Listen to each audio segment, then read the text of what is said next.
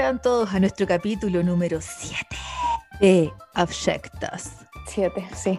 Vamos que se puede. Sí, cuando tengamos 10 tenemos que hacer como una micro celebración. Sí, con, con distancia social. No, ni siquiera, con pantalla. En pantallita, pero podríamos, no sé, rifar. Algo. Una barrita de chocolate. Pedazo de la torta. Somos tan humildes. Una barrita de chocolate vamos a rifar. Cuando lleguemos a los 10 capítulos. Muy bienvenidos sean todos. Estamos grabando hoy día sábado, 10 de abril. Me imagino que todos ya saben la media embarradita que quedó ayer.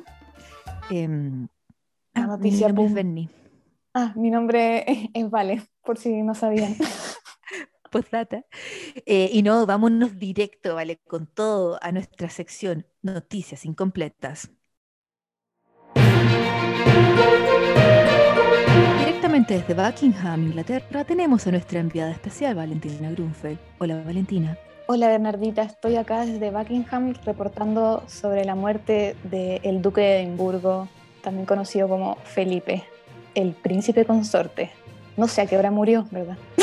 Pero murió en ¿Qué la significa mañana. consorte? Claro, consorte es, a ver, estoy buscando, cuando referido a la monarquía designa al cónyuge del monarca. Su tratamiento es diferente según su sexo y al reino al que pertenece. Con frecuencia, la consorte de un rey se designa como reina, pero el consorte de una Ah. reina recibe otro tratamiento diferente. Aprendimos gracias a esto. Ta, ta, ta, ta. Eh, bueno, acá ya es locura máxima. Por ejemplo, anoche era la final de Masterchef Inglaterra, ¿Sí? Pero no hubo nada, porque fue especial tras especial tras especial del fallecimiento del príncipe. ¿En Y el más uno estaba, porque la tele tiene esta cosa que se puede grabar, lo cual lo descubrimos este año, Eso. y, y dejamos grabando el capítulo de la final pues, de Masterchef. Y hoy día en la mañana al desayuno le pusimos play y especial del príncipe. Adelantamos, especial del príncipe. Adelantamos toda la hora y nada. Y Oh, después nos dimos cuenta que, claro, todo, toda la programación cambió. sí, estaba full. Yo me puse a ver ahí un rato a la BBC y era todo de, de- del príncipe. La Berni me avisó, yo salí tempranísimo en la mañana, en la hora que se puede salir a hacer deporte, eran como las 7 sí, del viernes. Me manda un mensaje así como, alerta, primicia, se murió el príncipe Felipe. Y fue como, ¿what? Sí, y bueno, era bien mayor, tenía 99 años, Casi llega a los 100. pero... Lo cumplía en junio. Eh, bueno, y con la Vale pensábamos, porque como es un, es un tema noticioso, pero por otro lado, nuestro podcast es abyecta, no es un podcast de la BBC. No sé si ustedes se habrán dado cuenta, pero no somos la BBC. Sí, por si mucha acaso. gente a veces dudaba. ¿Serán la BBC este par de chicuelas? Hmm. Bueno, y lo que pensamos es traerles a ustedes los datitos slash pildoritas más abyectas de la vida y obra del príncipe Felipe de Edimburgo. Edinburgh. Edinburgh. Yo creo que una de las cosas más impresionantes es que eh, el príncipe nació en Grecia, pero cuando él nació, el calendario gregoriano no había sido tomado por Grecia. En ellos, en Grecia, estaban bajo el alero, uh, bajo Oh. el alero del calendario juliano.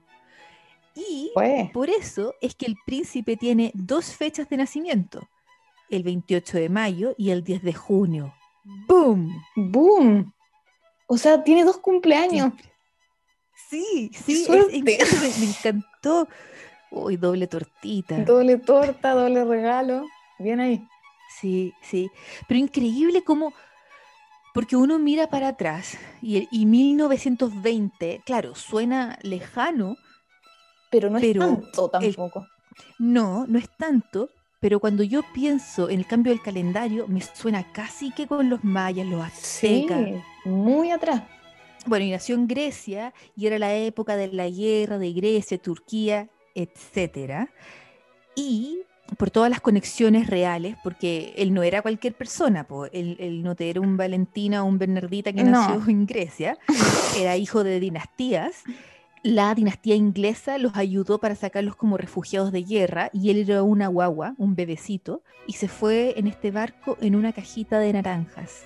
Qué pena. Qué pena. Una cajita. Imagínate. Un, un príncipe. De una, cajita, de una cajita de naranjas al consorte de Edimburgo, Y ahí llegó a Inglaterra. O sea, fueron refugiados. a ahí. París.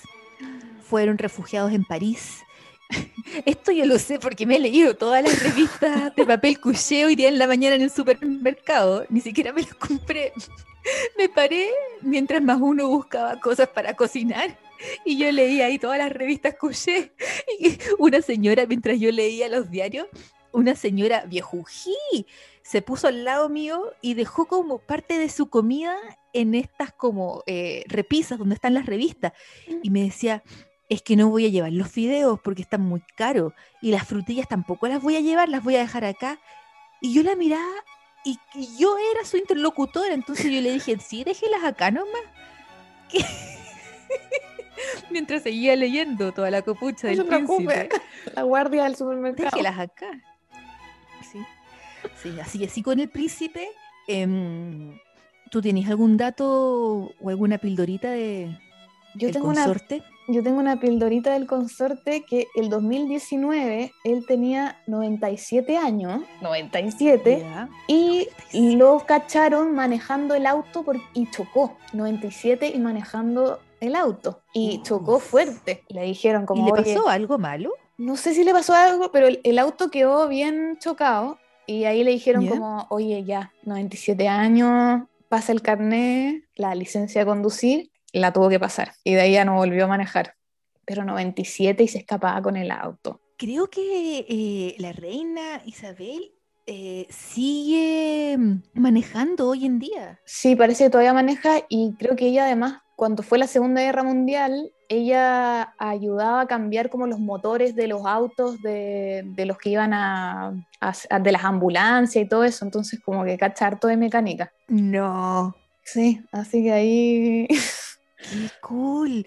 Oye, mira, acaba de llegar un, ¿cómo se dice? Como una noticia extra y dice, el funeral del príncipe Felipe va a ser en el castillo de Windsor el próximo sábado, con la reina, hijos y nietos. Mm, mira, eso va a estar eh, interesante. Eso va a ser la continuación de la noticia. Sí, bueno, y con todo el tema corona, tiene que ser un cacho, todos los protocolos y todas las Lata, cosas. sí. Así que, pero Sí. el príncipe Felipe era como bien, dijo que quería un funeral sencillo y él Mm. era como, tenía un humor bien particular y tenía unas frases medio célebres que se tiraba, no, no tenía mucho filtro. Y Claro, es que yo creo que debe ser también como todas las cámaras, al fin y al cabo, él no es la guinda de la torta. Si está en la No, torta, está en la no es la torta, guinda. no es la guinda, es caro, los chips de la chocolate. cremita pastelera, los chips, exacto, la decoración. Eh, ¿Y tenías alguna de esas frases? Bueno, tiró una, eh, yo sé que tú tenías una también, tiró una, a, una en- en- creo que fue en República Dominicana por ahí, dijo, ustedes tienen mosquitos, yo tengo periodistas, porque tienen a los periodistas que los siguen para todos lados. Eh, Son como frases un poco incómodas, porque acá yo tengo una que un niñito le dijo, como estas típicas visitas que hacen los reyes y todos con Sí. niños en escuela. Y, y el príncipe le preguntó a un niñito como, pues sí, ¿qué quieres ser cuando grande? No sé por qué lo traduzco con voz española. pues, ¿Qué ¿qué quieres ser cuando ser? grande? Pues, ¿qué quieres ser tú cuando grande? eh? Y el niñito le dijo, quiero ser astronauta. Y el príncipe le dijo, "Em, yo creo que estás demasiado gordo para volar. Ay, Body shaming. me imagino como el de, el de Jojo Rabbit, el de anteojo. Ay, el amigo de Jojo Rabbit. Bueno, y ahí fue un astronauta menos. Ay, ¿Qué diría pobre. Elon Musk? Sí, ¿qué diría? Y también, por ejemplo, leí una que cuando está, porque él fue a millones de actos, creo que fue a 22 mil actos oficiales, y en uno estaba tocando Elton John y parece que le dijo al de al lado como, ojalá apagara el micrófono, porque parece que le cargaba Elton John. Con Elton John. Sí, Sir. es como, señor. Estoy pensando, él era cinco años mayor que la reina, ¿no es cierto? Entonces él tenía 30 cuando la reina tomó el poder, Ah, la coronación. porque la reina era 25, claro. Y 99 menos 30 Entonces él estuvo 69 años en este Asunteque Real Sí, y 22.000 eventos divididos Sí. en 69. Dale, dale, vamos, vamos. 318 eventos por año. Lo encuentro, o sea, 318. uno, uno que va a matrimonio y le tocan como tres o dos al año, es como, oh, tengo matrimonio. Mínimo 6 eventos a la semana. Gran valor, gran valor. Y hubo un minuto que dije como, hoy, pero la comidita, imagínate, 6 eventos, comidita deliciosa. Eso es lo no, bueno. no creo. Yo creo que en muchas ocasiones, claro, tienen que haber eventos así como alucinantes, con comida y todo, pero tienen que haber muchos eventos como que son lateros como para uno, que, que no te en la interesan tanto. graduación, en la graduación del segundo básico del colegio Príncipe Felipito. Bueno, y ahí tiene que estar el Príncipe Felipe. Hoy abrí una, una cosa que me llamó mucho la atención hoy, que abrí el diario y no sé por qué leí los obituarios y habían dos que le escribieron al príncipe Felipe de acá, de Chile. Dedo de papa de ¿no es papa, papa guinea, vale? ¿Qué? ¿Es de dónde? No, no, no, ¿cómo se llama la isla que vas a hablar más ratito? Ah, ¿Cómo se llama tu isla, Vale? Estoy La- absolutamente enredada. la isla Tana. Te creo sí. por último desde Tana que le manden los, respetos por su fallecimiento. Ya Sí. van a ver por qué. Tana. Ya van a ver por qué esta isla Tana y dónde queda. Un periodista también encontré que le preguntó al príncipe Felipe en aquellos años y le dijo, aquellos años, aquellos años, porque le dijo, ¿quieres visitar la Unión Soviética? Y el príncipe le dijo, me encantaría visitar Rusia, aunque esos cabrones asesinaron a la mitad de mi familia. Y esto es en relación a los Romanov. Para saber qué tiene que ver los. Romanov, otros podcasts, porque yo no lo sé. Tan, tan. ¿Tú sabías? Están todos medios relacionados, ¿no Sí, la, la familia, sí. Paterna creo que tiene algo con los Romanov. Así que. Si usted en este minuto está apagando este podcast, por favor, no. Recuerde que por eso esta sección se llama Noticias Incompletas, porque Sí. nosotros sabemos un poquito de la noticia. No todo. Para eso está la BBC de Sí. Londres. Exactamente. Eh, yo tengo este dato, ¿vale? Es que es como, mira, es un poco relacionado con el príncipe Felipe, ¿Ya? pero no. Pero igual sí.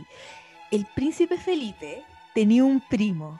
Y yo te quiero contar qué le ocurrió a este primo. ¿Qué Igual pasó? relacionado. ¿Ya? El príncipe Felipe tenía un primo que era eh, se- conocido como Alexander de Grecia. Él fue rey de Grecia por tres años, cuando él tenía eh, 27, o sea, desde los 27 a los 30. Él fue el rey de Grecia. Pero lamentablemente él falleció y por eso tuvo que dejar de ser el rey de Grecia. Te cuento ¿Qué pasó? cuál fue la causa de muerte. En 1920, el mismo año en que el príncipe Felipe nació, Su primo, Alexander, iba caminando por Tatoi, que es como un barrio, un lugar en Grecia, y vio a un mono atacar a Fritz, que era el pastor alemán del palacio. Lo encontraron al mono atacando al perro. Bueno, él vio a un mono atacar a Fritz, el pastor alemán, Fritz. y se metió de modo de separarlos. Pero otro mono vio que Alexander separaba a su amigo mono de Fritz y se metió a la pelea y mordió a este rey en la pierna y el torso. Inmediatamente todos los sirvientes vinieron a auxiliar al rey, le limpiaron las heridas, los desinfectaron, pero dicen que no cauterizaron las heridas. Y esa noche comenzó la infección. No. El pobre rey estuvo 23 días con esta infección terrible, al nivel de que pues ya eh, alucinaba como por las temperaturas altas que tenía y eh, falleció por culpa de un mono. Oh, eso ya.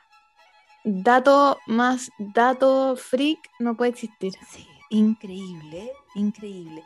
Bueno, y ahí también está todo el tema de que la familia de este rey habían sido todos exiliados, entonces la familia no pudo venir a verlo, solo vino la abuela, pero la abuela Ay, por las marejadas, la abuela llegó como cuatro horas después que él falleció. No, terrible, terrible. Todo mal. Todo Oh, mal. Qué Y, loco. Eh, y el príncipe Felipe, eh, también muchas como muertes alrededor de él, em, terribles y trágicas, pero sí. Así que ahí tienen un dato para cuando algún amigo diga algo, porque alguien claramente le va a comentar de que el príncipe falleció, ustedes le pueden decir que hay monos involucrados. Estoy así, no- nunca lo había escuchado y no puedo creer un mono. El mono que defendió a su amigo mono. Yo creo que lo podemos como ver un poquito más livianito porque, bueno, han Mejor pasado compañero. literalmente 101 años, 1920. 101 años. ¿Habrá tenido rabia el mono? No, no, no rabia de, enojo, sino de rabia como los perros o los Tengo museos rabia que que tienen... Tengo rabia. No, sino me refiero como a la enfermedad. No, si alguna enfermedad. Yo me acuerdo cuando viajé por estos países más exóticos, en Tailandia había una isla de los monos y yo supe de un conocido que lo atacaron los monos y quedó mal. Eh, las mordeduras, o sea, como lo que le pasó al príncipe. Por suerte lo llevaron a un hospital y lo trataron y le pusieron inyecciones y todo, pero, pero casi se muere también. De verdad. Cuidado con los macaquinos. Entonces, imagínate, imagínate como 101 años atrás no era el mismo conocimiento de la medicina que hoy en día. No, y encontrarte con un mono, o sea, después pelear con dos y tienen dientes gigantes. Sí, pues tienen unos dientes terribles. O sea, igual Sí. valiente el príncipe de, de- de meterse a defender a, a- a su perro, a, a Fritz. Pero no, Fritz. qué loco, muy loco esa noticia. Así que eso con el príncipe eh, Felipe y, y por eso con la Vale tratamos de hacerlo lo más corto posible porque ustedes van a tener, bueno, todos vamos a tener Sobredosis. sobredosis. Eh, pero ustedes tranquilos porque Chile ya mandó su condolencia, así que todo va a estar bien, todo va a estar bien, todo va a estar bien. Oye, antes que se me olvide, eh, quiero mandarle unos saludos. Nos mandaron unos pequeños saluditos. Primero que todo, saludo a Eduardo, que estuvo de cumpleaños ayer viernes, uno de Ay, nuestros feliz oyentes. cumpleaños. Feliz cumple. Feliz cumple. Otro saludo grande también a unos oyentes, pues que tenemos en la madre tierra, y acá pues pondré mi acento horrible. Vamos a mandarle muchos cariños, pues a Yukiko y a Javi, que nos escuchan Javi. desde Barcelona. Hola. Desde Barcelona. Joder. Joder, muchos cariños a, a Yukiko y a Javi. Y también otro saludo eh, internacional. Nos vamos a la octava región de Chile, en el sur de Chile, a Tropiconce, Concepción, a. Verónica, que nos mandó, nos mandó una ayuda para una sección que vamos a hacer más tarde en el podcast. Nos mandó un correo a abyectas.gmail. eh, nos mandó, así que muchos cariños también a ella. Ay, muchos cariños. Qué bacán que se acordó. Sí, sí, así que recuerden, eh, estamos en el correo electrónico, en Instagram, Instagram, En- eh, Podcast Abyectas y también en YouTube. Y nuestro YouTube está muy lindo porque la Vale le hizo una cosita de diseño que yo como una abuela no sé cómo se llama. Lo Vale, arreglamos favor, explica. arreglamos el, el banner, entonces pa- para ponerlo, va a quedar más bonito ahora. Exacto, así que ahí lo puede. Y comparta, co- comparte el podcast. Todos tenemos en nuestra vida un amigo, amille, pariente o monito Compañero, abyecto. Bonito. Un monito. Mi papá me dice que soy un mono con navaja. Yo no sé manejar, entonces me dice que soy un mono con navaja. Y es un poco cierto porque una vez se me cayó un auto por una escalera. Ese es otro tema que algún día contaremos cuando se me cayó el auto por la escalera. Ya, eso lo vamos a tener que Fue contar. terrible. Anótalo para la pauta. Fue horrible. Y después salí del auto y la persona me miró y me dijo, ¿perdón? Y yo, oh no, jaqueca, jaqueca. Y el auto estaba ahí enganchado entre dos peldaños. ¿No te he contado esta historia, vale? No, no, nunca, nunca. Una vez tuve que, por un trabajo que yo tuve, me, me arrendaron un auto, porque Ok. tenía que ir de lugar A al lugar B. Entonces me arrendaron un auto. Me dijeron, anda a buscar este auto y te vas al lugar B con tu compañero de trabajo. Perfecto, ni un problema. Entonces yo iba sudando porque aun cuando tenía licencia para manejar, no sabía muy bien manejar o no me sentía muy Segura. eh, muy segura, exacto. Porque en mi casa nunca practiqué, puesto que en mi casa eh, éramos cuatro en la casa. En esa época mi hermana era menos de 18 y mi papá decía, somos tres personas, no, somos, tenemos un auto en la casa, dos personas manejan hoy en día el auto. Si una persona más maneja el auto, estadísticamente hay más probabilidad que el auto choque, lo cual no fue muy clever porque hoy en día tengo 101 años y no tengo idea cómo manejar. En fin, saqué la licencia y fui a buscar mi auto, que me arrendaron. Entonces tienen que imaginarse que yo iba caminando por esta calle principal hacia la tienda donde estaba el auto.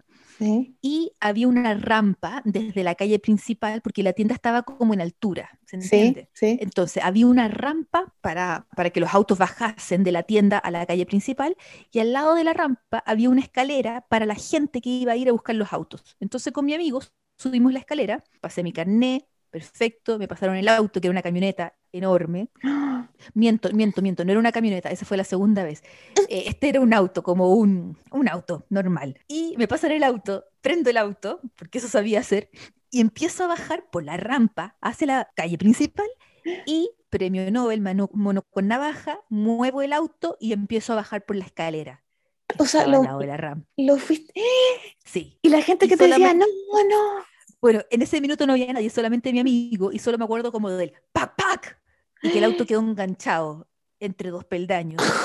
Y mi amigo me mira y yo, ay, es que tengo una jaqueca terrible. No tenía idea cómo manejar.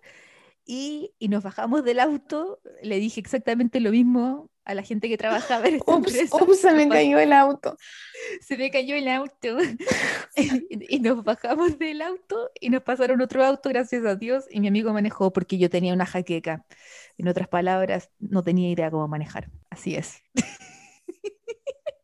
Yo no sé cómo estamos vivos. no, eso bueno. Bueno, menos mal nos dimos cuenta ahí. Sí, Menos mal no nos dimos sí. imagínate después en la carretera. Ups, me cambié de carril. Y la última vez fue cuando tenía que eh, ir del lugar E a una isla y había que tomar estos como ferries. Sí, Y ahí me arrendaron una camioneta, iba con una periodista que no era de mi empresa y le dije a la periodista, ¿por qué no manejas tú? Yo tengo una jaqueca. Y gracias a ella no nos caímos al agua, po, porque ella manejó y nos subió al ferry. Bernardita la mono con navaja. En cambio, la Vale maneja alucinante. Muy yo. bien, Vale. Sí, yo me siento muy segura cuando iba contigo en auto. Ay, lagrimita. Aquellos Ah, me años. caí. Aquellos años. Vale, nos queda algo en este, porque este momento, como que yo le digo a la Vale que cuando no tenemos tema, antes de meternos a las secciones, es como su petit boucher y su mimosa. Sí. Nada más rico. ¿Nos queda algo en la pauta de nuestro petit boucher y mimosa? Algo en la pauta, a ver. Ay, eh, sí, vale. Dos cosas importantísimas. ¿qué? eh, pusimos en nuestro Instagram y está un poco relacionado con nuestro trabajo. El Guinness Record de las uñas más largas Ay, ¿verdad? tiene una vacante, tiene una vacante porque esta mujer tenía en total 7 metros, casi medio de uñas y se las cortaron. ¿Y quién se las cortó? Se las cortó en un centro y leí que utilizaron seis botellitas de quitasmalte. Ah. Insertar gómito. Ay, qué asco. O sea, la vacante, ya, ya saben, más de siete. ¿Cuánto era? Siete. Siete metros y medio, siete metros y medio necesita usted, y ahí está. Guinness Record. Qué asco. ¿Cómo tanto? Ya, no, Guinness Record. No hay otra explicación. La próxima semana yo creo que deberíamos volver con, con alguna historia o algún Guinness Record, yo creo. Sí, sí, sí. La próxima semana Guinness Record de todas maneras. Vuelve, vuelve. Sí. Reloaded. Reloaded. Pues comencemos con nuestra sección, con la sección de las historias. La semana pasada, ¿de qué hablamos? La semana pasada me vino así como. ¿De qué hablamos la semana Ah, la semana pasada fue drogas. Hablamos de droga. Hablamos de Van Gogh y del oso, del oso que se comió toda la coca. Pobre. Pobre. Sí. Sí. Y esta semana el tema es, no, no es muy relacionado. Bueno, sí, podría ser relacionado. De como controversial. Eh, exacto. Esta semana con la Vale escogimos el tema de cultos religiosos. Exactamente. Hubo como una premonición en, en el mío, en mi Yo creo que noticia. es, vale. ¿Te gustaría comenzar con el tema? Sí, lo que pasa es que yo estaba entre dos noticias, me puse a buscar cultos así, culto de extraños, desconocidos, y de repente me topé con uno y tiene que ver un poco con, justo, no, no tiene que ver un poco, tiene que ver bastante con el príncipe Felipe. Y yo te voy a contar que no solo los británicos están ahora de luto por la muerte del príncipe Felipe de Edimburgo, yo ahora los voy a llevar a como nombraba la Bernie antes, a la isla Tana, donde carajo queda esta isla es una de las 82 islas de Vanuatu, que Vanuatu es un archipiélago, vamos con la geografía ahora, que está en el Vamos. Pacífico Sur, a 1750 kilómetros al este, este de Australia. Abyectas, tu podcast de geografía. ¿Por qué siempre caemos en este espiral del terror, vale? No sé, es como, es como algo que ya no podemos salir, es una adicción. Mira, acá lo tengo. Está, en otras palabras, a la derecha, arriba de Australia, Sí, a la derecha, un poquito abajo de Papúa Nueva Nueva Guinea, Guinea. arriba de Nueva Zelanda, a la izquierda de Chile, pero a la izquierda lejos de sí, Chile. bien lejos, bien lejos. Bueno, y ahí, hablando de que nombraste Papúa Nueva Guinea, me acordé de una, de una frase que tiene un poco que ver con mi noticia que dijo el príncipe Felipe. Le preguntó una vez a unos británicos que venían de viajar de Papúa Nueva Guinea, les preguntó si, les dijo, ¿lograron que no los comieran? Como, ¿what? Como pensando que todavía en Papúa Nueva Guinea la gente seguía siendo caníbal. En fin, lo que me lleva... Eso solamente lo puede decir un príncipe, porque si uno Sí. fuese semi famoso y dijese algo así, Claro, y alguien que nació en, en 1920 también. Como que ya en 1920 es, no sé, muy, muy distinto. mm. Es Pero que cuando uno es mayor también, uno tiene la tarjeta como, sí, como un respeto máximo y uno puede decir hartas cosas. Sí, te- tenía un poco como un, un, un chip libre, por así decirlo. Sí, sí, tarjeta a, a permiso para decir Sí. algo. O sea, por ejemplo, no sé, mi papá dice a veces unas cosas, me pregunta como por algunos amigos míos, me dice, "¿Y ¿cómo está? Y yo así como, eso no es 2021, papá, no se dice así. Sí, sí. Pero tiene, tiene licencia, licencia. Sí, tiene una, una licencia, hay una, una licencia, como es, hay, una, hay un término marino creo que es, que es como le da, entrega grado, algo así. A mí Bueno, y Papúa Nueva Guinea no puede ser más hermoso todo esto. Sí, es toda esa absolutamente esos destinos de, Sí, de, de lunas de miel de las películas. de las Kardashian. Muy Kardashian, como vamos a pasar la Pascua de Resurrección a Papúa Nueva Guinea. Claro, déjala- déjanos la isla para nosotros. Pero no hay, Hashtag, hay gente que está muriendo, Kim. Pero yo supongo que no han ido a esta isla Tana, porque esta es más desconocida. Y Ujú. dentro de esta isla hay varias tribus, pero una de las tribus se llama, a ver si lo trato de decir bien, Yao, Yaonanen. Yaonanen son Ok. aproximadamente 700 personas que viven en esta isla. A esta tribu se le conoce porque adoran al, al Felipe de Edimburgo como a un dios.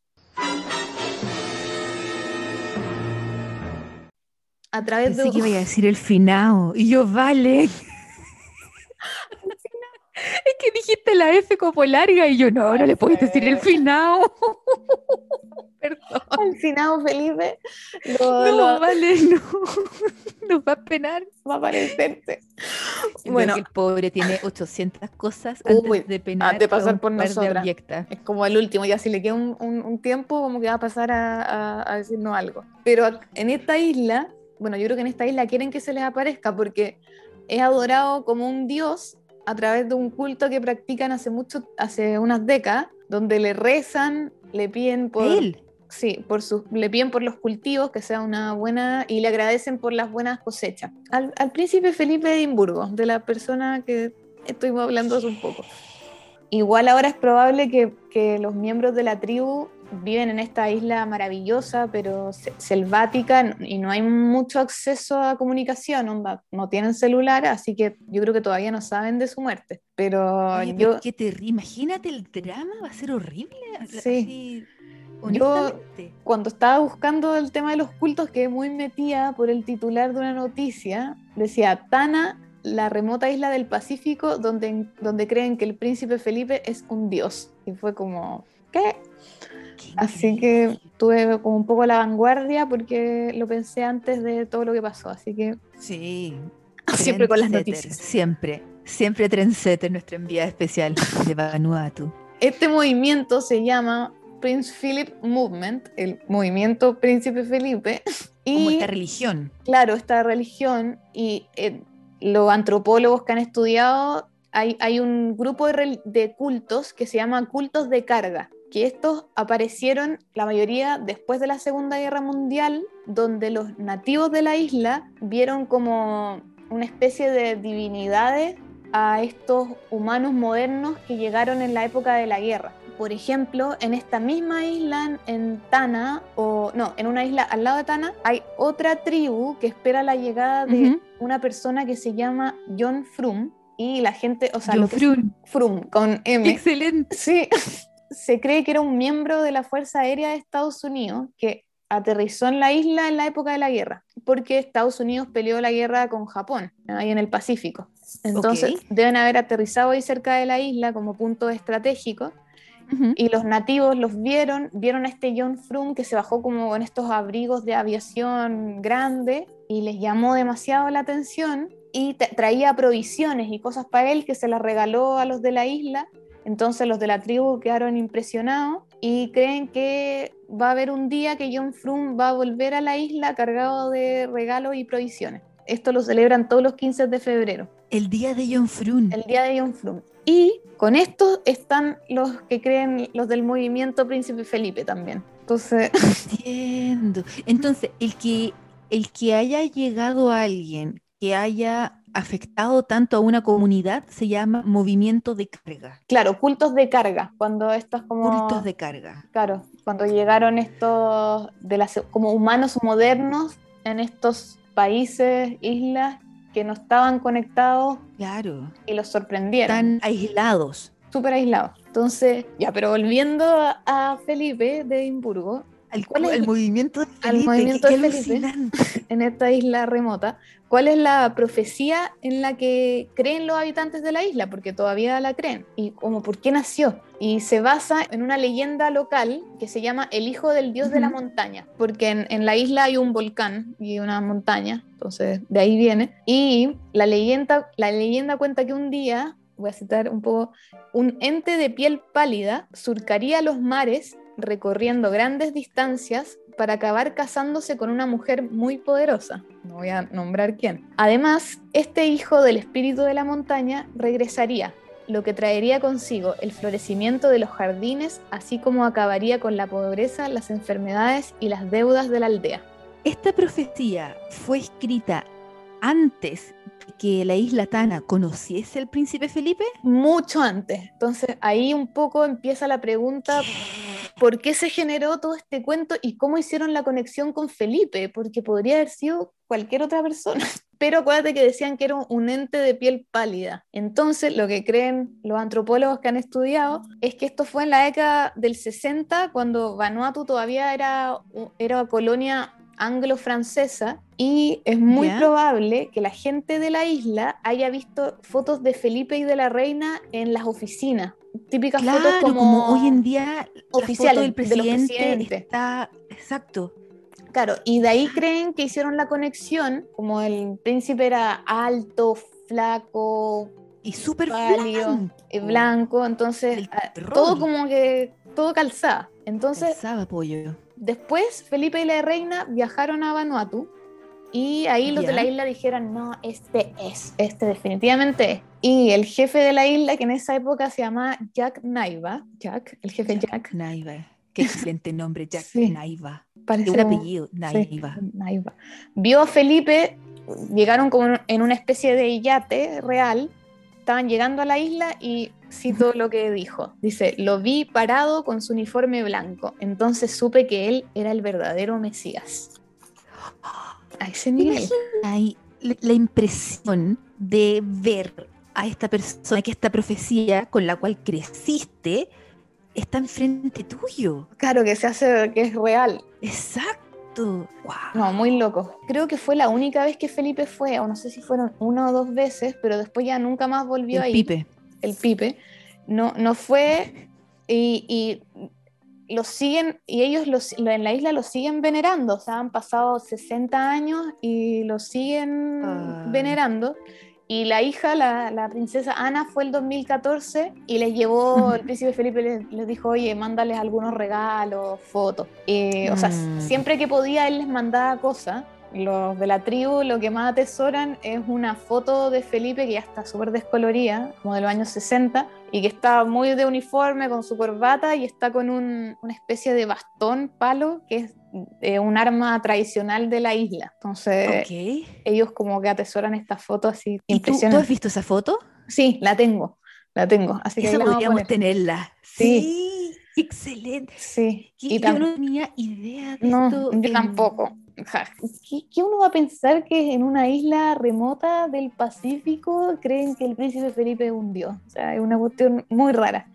Y también tienen, tienen una foto porque unos de la isla Tana, se llaman taneses, fueron al castillo de Windsor el 2007 y se sacaron una foto con el príncipe Felipe. Ay, vale, yo creo que lamentablemente va a quedar, pero la tendalá cuando se enteren del fallecimiento. Claro. Imagínate. Bueno, hay investigadores, porque hay un centro cultural en Vanuatu, que dicen que, que les preguntaron una vez, en caso de que murieran, ¿qué creen que va a pasar con los habitantes de la Oh. isla? Y ellos Sí, creen sí, que la tribu, creen que el espíritu de Felipe va a volver. Y bueno, que cuando sepan de la muerte le van a hacer un funeral así tremendo, con rituales y todo. Pero entonces uno dice, ya, igual con la muerte de Felipe se va a terminar un poco esto. Pero mm, mm, no, señor, el movimiento va a continuar porque ya tienen un sucesor, ¿Y quién es el sucesor? tu querido príncipe Carlos. Ah, Ya fue a la isla y le hicieron una ceremonia, ya tienen fotos con él y todo, así que eh, ya los de la isla cacharon igual que Felipe estaba enfermo, entonces dijeron, bueno, necesitamos un sucesor para continuar esto, así que parece que va a ser Carlos. Pero a, a mí me llamó demasiado la atención, bueno, la coincidencia que justo murió Felipe, pero Qué impresionante, vale. estos cultos de un poco que lo habíamos nombrado, que es muy similar yo creo a lo que pasó con los españoles cuando llegaron a América, que los vieron como dioses, como, como algo que para uno es tan Ah. común puede causar tanto impacto para una persona que está eh, Claro. semi aislada del mundo y que todavía existen. Qué increíble. O No, sea, es- dentro de es un culto, eh, lo que con la Berni un poco nos pasó cuando elegimos el tema culto, igual teníamos miedo porque hay Mm. cultos súper eh, satánicos. del terror. Realmente satánicos. sí. Yo pensé en el tema de Charles Manson porque yo una época estaba muy pegada con el tema, pero no, no se puede sacar nada bueno No, pues no. de eso. Entonces, No, pues no, no se puede mantener a un nivel como estilo podcast abyectas, lamentablemente, porque es, es horrible. y Cuando ya mucha gente fue afectada, y, y en el caso particular de Manson, gente no, falleció. murió, sí, no, terrible. Entonces, como... Entonces no, no Claro, la le- podemos traer. po. Sí, yo quise elegir a un culto que era súper abyecto, pero dentro de creo ujú. que no ha muerto nadie. No, no. Y, Creo que hagan sacrificio humano. No sé, y pero por ahora no. místicamente, sumamente con los tiempos actuales, Tal lo cual. cual lo encuentro increíble. Sí. El mío, en cambio, es comida. Este culto se llama el pastafarismo. Sí, pasta, como los fideos, los espaguetis, los caracoquesos, todas esas masitas deliciosas, eh, es la base, oh, qué rico, es la base de esta religión o culto religioso que se llama pastafarismo. Pastafarismo es como, bueno, como el rastafarismo, el rastafari. De la re- eh, exactamente. Y yo creo que tal vez se eh, basaron en aquella religión para el nombre, Ah, porque el dios de esta religión es, imagínense como fideos revueltos con dos albóndigas y dos ojos. Esto no es broma, esto es cierto. Esto, esto es real, 100% real. Esto es real, esto es real, 100% real, no fake. Ya, necesitamos Em, la historia ahora. ¿Por qué pasó En esto? 2005 había un físico en Estados Unidos, por supuesto que Estados Unidos. Obvio que en En- Estados Unidos también. En los Estados Unidos. Y este físico, eh, Bobby Henderson, de 25 años. Wait, un físico. Sí, y es que esto es el todavía. punto que yo lo encuentro que es tan interesante. Porque lo que ocurrió fue que el Departamento de Educación de Arkansas en los Estados Unidos ¿ya? quería incluir en el currículum educacional la teoría creacionista. Y la teoría creacionista, así como en resumen del resumen del resumen, es que todo lo ocurrido como biológicamente, el Big Bang, etcétera, hubo una mente pensante atrás de esto. Que para la religión cristiana sería eh, Dios. Sí. ¿No es cierto? Claro. Entonces, él, este físico, Bobby, se agarró exactamente de esto y dijo, si ustedes dicen que hay una mente pensante detrás de toda la creación, ¿por qué esta mente pensante no puede ser este grupo de fideo con dos albóndigas y dos ojos? Y hizo una carta abierta la cual la publicó el diario, el diario nacional y muchísimos otros diarios y tuvo tanta fuerza el poder de la publicación que en los currículum educacionales no fue incluida la, la teoría creacionista. Ah, logró lo que quería. Lo logró, claro, claro. Entonces, y esta religión, que es el pastafarismo, y te voy a contar en un segundo cómo la creación ocurrió del punto de vista de los pastafaris, Bobby ah. dice que es la mezcla perfecta entre la ciencia y religión. Entonces, por eso yo encuentro que el que sea físico sí le da un poco de sentido a esto también. Sí. Qué curioso, qué curioso. Bueno, hace 5.000 años atrás, en el principio de los tiempos, el monstruo de fideos volador. Como que no, no puedo, no puedo decir eso. Este monstruo de fideos volador creó todo en cuatro días. Él estaba totalmente borracho al terminar los cuatro días y también creó el hombre. Y con esto, el, el monstruo de fideos volador creó el paraíso y el infierno. El paraíso incluye un volcán de cerveza y una fábrica de strippers. Y el infierno incluye el mismo volcán de cerveza, pero la cerveza es tibia y sin gas, y strippers también, pero todos tienen infecciones venéreas. Como lo real. Y este dato que me da un poquito de pena, el monstruo volador de fideos al infierno lo llenó de pingüinos, lo cual me da mucha pena. pero si son tan lindos. son tan ricos. Bueno, el infierno está lleno de pingüinitos. Bueno, pasaron los años, pasaron, bueno, miles de años, hasta que 2500 años atrás, el monstruo de fideos volador le entregó a un pirata, sí, a un pirata, como los piratas del Caribe, 10 eh, tablas con los mandamientos del pastafarismo. Pero este pirata perdió dos de las diez tablas con los mandamientos y también se olvidó de la palabra mandamiento y él empezó a entregarle a todos los piratas, sus amigos piratas, los ocho condimentos, porque él se olvidó de la palabra mandamiento y le llama los ocho condimentos. Ay, genial. y estos ocho condimentos eh, son muy interesantes en el sentido de que todos comienzan con la frase realmente preferiría que no hicieses. Entonces yo voy a compartir con todos los abyectos y abyectas y abyectes que nos escuchan por favor. tres de estas ocho tablas de condimentos. Realmente preferiría que no me hicieses ninguna iglesia, sinagoga o mezquita millonaria y agarrases ese dinero y ayudaras a los pobres, a curar enfermedades o a bajar el precio del TV cable. Ok. Segundo condimento. Realmente preferiría que no usases mi existencia para juzgar o castigar a otros. No quiero sacrificios, la pureza es para el agua, no para la gente. Muy bien. Encuentro que dentro de todo igual tienen como sentido. No, tienen muchos, o sea, tienen sentido, sí. Exacto. Y la última que quiero compartir es, realmente preferiría que no juzgases a la gente por cómo se ve, por cómo se viste, por cómo habla. El hombre es hombre, la mujer es mujer, son personas, fin. Directo. Así de sencillo. Y eh, cuando uno está en la página de pastafarismo, porque existe página, dice que tú puedes probar esta religión por 30 días y si no te gusta, lo más probable es que tu Dios te reciba de vuelta. El Dios te va a recibir de vuelta. Tu Dios, si tú hoy, ah. en día crees en, Dios X, después de los 30 días de tratar el pastafarismo, si no te gusta, tu dios X te va a, a recibir de vuelta. Ah, es como que tuviste así una canita al aire y pero después volviste. Sin ningún problema. Muy bien. Y em, la religión puede encontrar en hartos lugares alrededor del mundo, eh, India, Japón, Corea, Inglaterra, en hartos países de Europa, eh, en Chile y Argentina, que me, llamó muchísimo la... Sí, y el primer matrimonio dentro de las reglas del pastafarismo fue, em, fue hecho en Nueva Zelanda y también en Australia.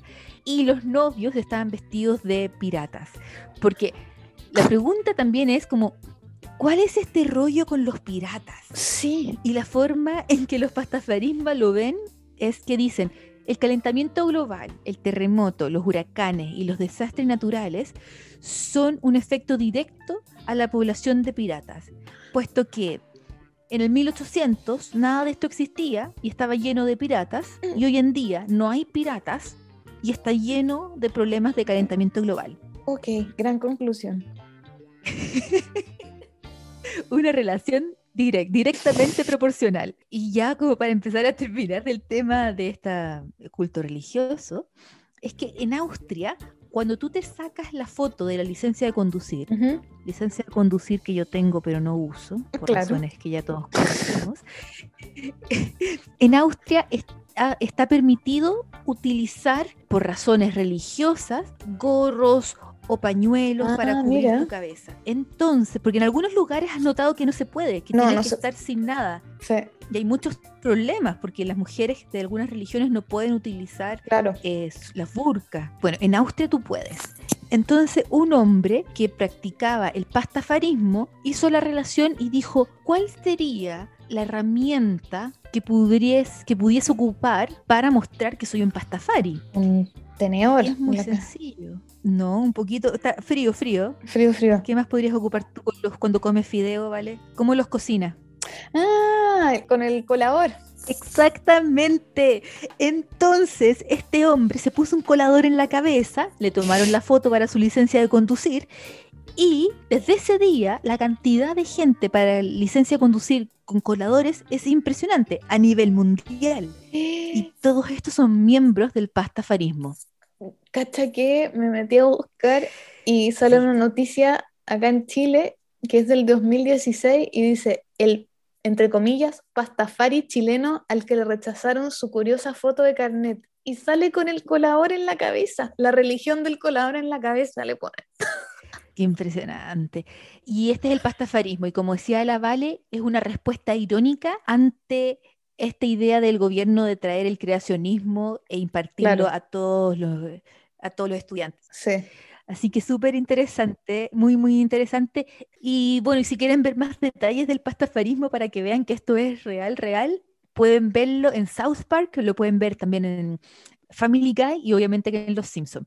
A este monstruo volador de fideos con dos albóndigas y ojos. Pastafarismo. Yo no sé por qué no me casé por el pastafarismo, imagínate. Disfrazado pirata, qué mejor. Yo me acuerdo también de, de los piratas de Bob Esponja. ¿Verdad? ¿Están listos, niños? Sí, capitán, estamos listos. Él debe haber sido pastafarista, no sé vos o no.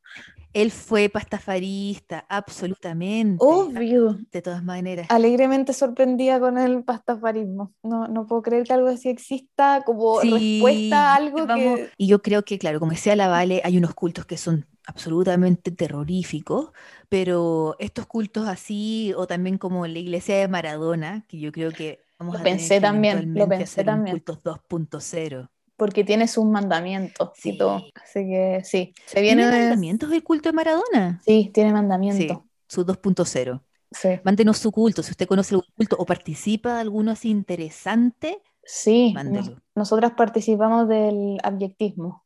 Un gran culto. abyectismo. Oye, vale, en, te tinca si nos saltamos a Chindogu.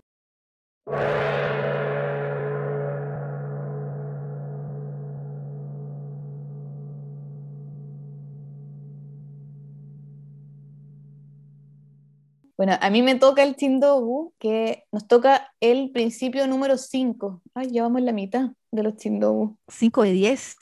Sí. Y el principio de esta semana del Chindogu es que los Chindogu no están a la venta. No, señor, no están a la venta.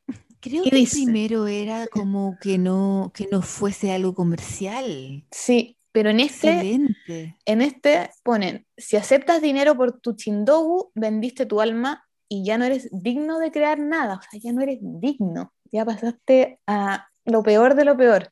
No, no deben ser Pero eso vendidos estuvo súper cerca, Sí. estuvo súper cerca de decir como, ya le vendiste el alma al diablo. Le vendiste el alma al diablo, así de sencillo. Y al, al final, ¿qué dijiste, perdón, vale? Que no deben ser vendidos como una broma, porque no lo son, aunque usted no lo crea. No son una Sí. broma, los Chindogu. Aunque te causen mucha risa, no lo son. Exactamente. Y el que voy a decir ahora, yo no sé cómo no es broma, pero es real. Yo elegí, se llama La mano falsa para los cocineros cobardes. Bueno, La mano falsa, a ver. no todos somos expertos para el corte pluma, ¿viste? El corte pluma es como rápido y uno tiene la mano ahí y a mucha gente ¿Cuál le es el da, corte pluma? El de la cebollita. El típico de la cebolla. claro, bien delgadita. Y típico que a uno le da nervio rebanarse los dedos, o a veces, no sé, el pimentón también se puede cortar como finito. Y en verdad, a veces necesitamos una mano que nos ayude literalmente. Una mano amiga. Una mano amiga. Y esto quiero que usen su herramienta de la imaginación, porque imagínense una mano de un material estilo goma, no, no tan, bueno, debe ser medio plástico también. Como un PVC, porque silicona se corta. Claro, como un PVC, la mano es un poquito pálida. Me estoy fijando en la foto que yo encontré. Y tiene Como la del príncipe Felipe. como la del príncipe Felipe, y- pero tiene las uñas pintadas de rojo. No creo que el príncipe haya sido tan exótico.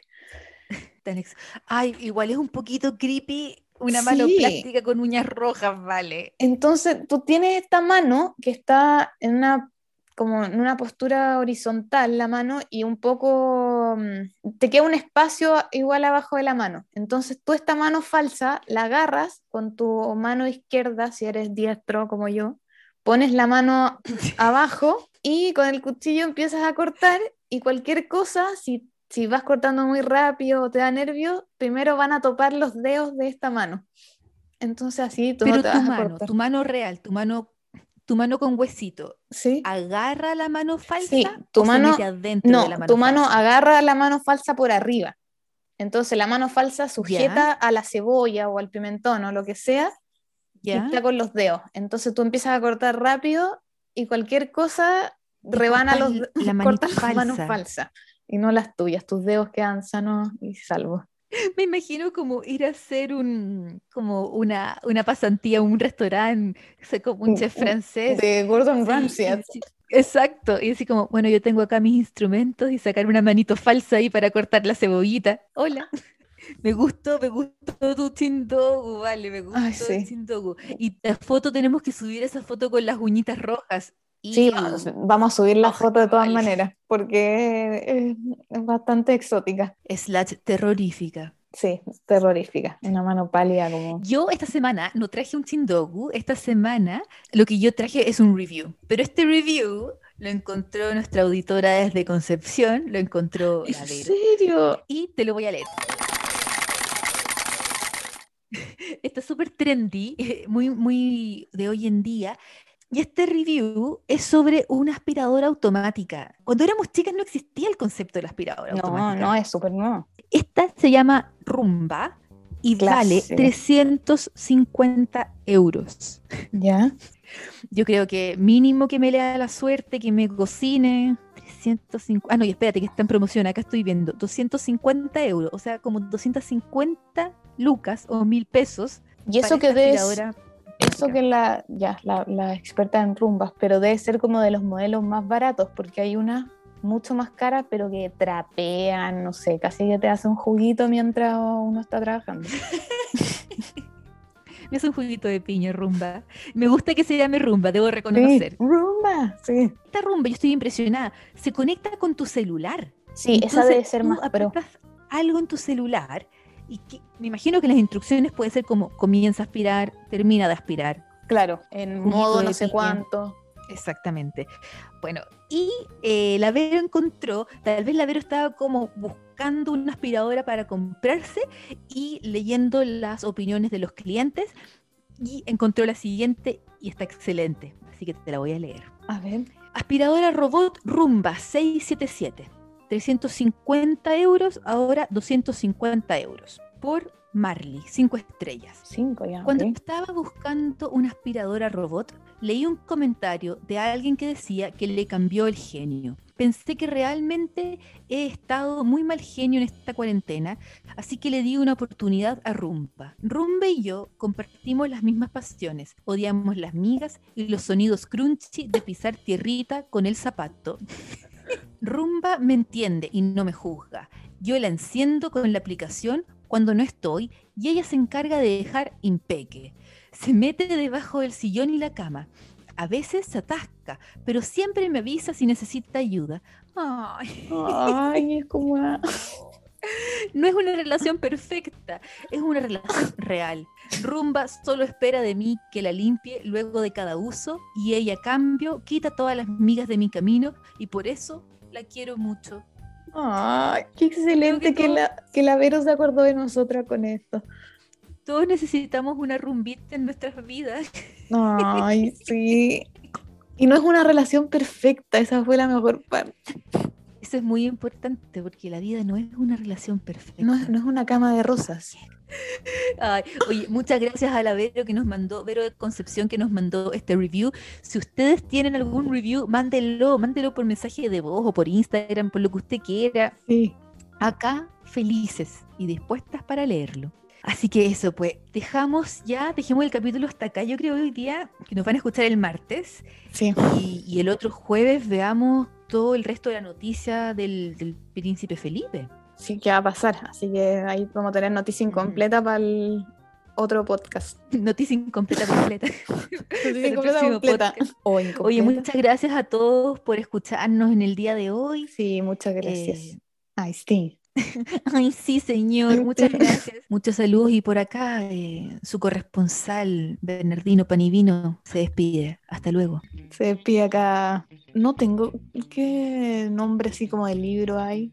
Valentina. Valentín. Valentina, fruta y vitamina. Valentina, fruta y vitamina. Hasta luego, Valentina. Hasta luego. Chao. Adiós.